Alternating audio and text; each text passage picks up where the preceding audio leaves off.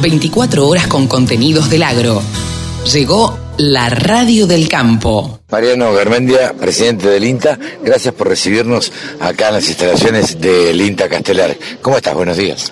Buenos días, muy, muy bien, che. la verdad es un gusto recibirlo. Este, le decía a tus colegas que es, un orgullo ¿no? Este, poder recibirlo acá en la casa y mostrarle qué es lo que estamos haciendo para que ustedes puedan multiplicarlo esto para toda la Argentina. Y la verdad que no es demasiado común que nosotros los periodistas tengamos la oportunidad de venir a visitar semejantes instalaciones porque uno se da cuenta y dimensiona todo lo que eh, uno ya sabe todo lo que es el INTA en, todo el país, pero por ahí las instalaciones no las conoce demasiado.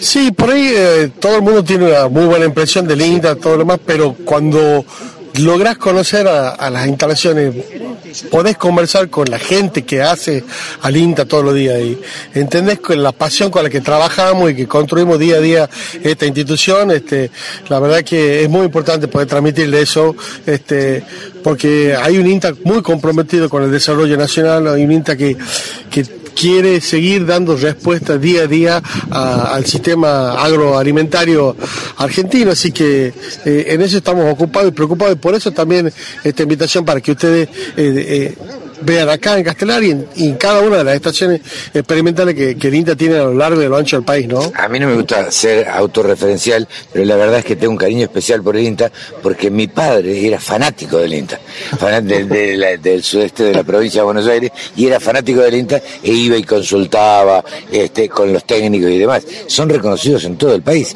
los técnicos del INTA. Sí, en el país te diría en muchos casos de, referencias internacionales este, bastante bastante importante. Creo que parte de, esto que te decía, ¿no? La pasión con la que trabajamos, el profesionalismo que hay en la, en la institución y, y el compromiso este, de una, Argentina nueva, ¿no? De, construir una Argentina para todos, que desde lo técnico, desde las cuestiones concretas, desde una ciencia aplicada y fuerte, porque nosotros somos el Instituto Nacional de Tecnología Agropecuaria. Y esa T la, también la, la, llevamos este, bien marcada y, y, es a donde día a día eh, conducimos nuestros esfuerzos. Sobre todo que en la Argentina la tecnología hoy se ha instalado tanto en la agricultura como en la ganadería, ¿no es cierto? Eh, la parte tecnológica es muy, muy importante. Sí, pero hay mucho más camino para recorrer, hay muchas herramientas que, que por ahí están generadas, que hay que, hay que acercar más a, este, a los productores. Hoy el, cambio climático te interpela y te obliga a tener una mirada mucho más inteligente, eh, hacer una agricultura de precisión, una agricultura que use, una agricultura, la famosa agricultura 4.0 en todos los niveles, ¿no? no esto no es eh, los productores grandes por un lado, los productores chicos no, no, no todo, todo, hacen a la cadena y esa y esa, esa posibilidad, esa, esa lograr buenas decisiones a la hora de este manejar este, un, un, espacio productivo, bueno, eh, se hace con, con, buena información y con buenas herramientas. Eso es algo que queremos tratar de transmitir a lo largo y a lo, y a lo ancho de, del país.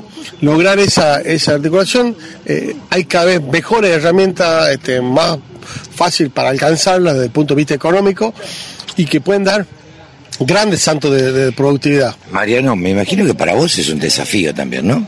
Sí, es un desafío día a día. Pues, este, como mi vida, este, yo estoy en el INTA del año 97.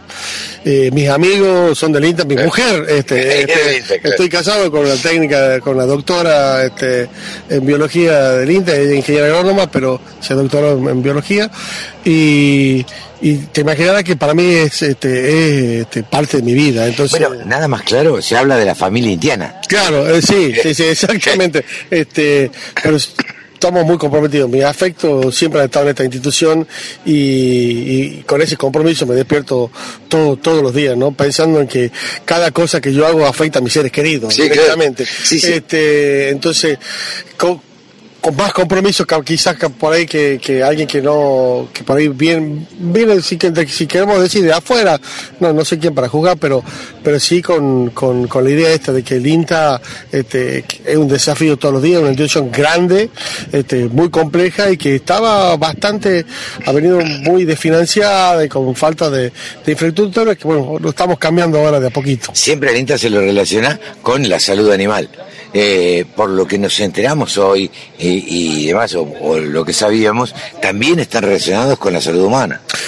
Y bueno, este, la pandemia, entre las cosas que nos enseñó, digamos que también este, teníamos capacidad para dar respuesta en otro, en otro rubro, ¿no? Y ahí ha estado el compromiso de, de, los, de los técnicos, de las técnicas del INTA para ayudar este, este, en, la pandemia del COVID y eso nos ha abierto una puerta distinta para poder este, tener y ver otras herramientas más que, que, que tenemos. Entonces, estamos tomando de una manera integral ya, porque la salud no es una cuestión puntual de o animal o humana, sino es una salud este, que se gestiona de manera integral.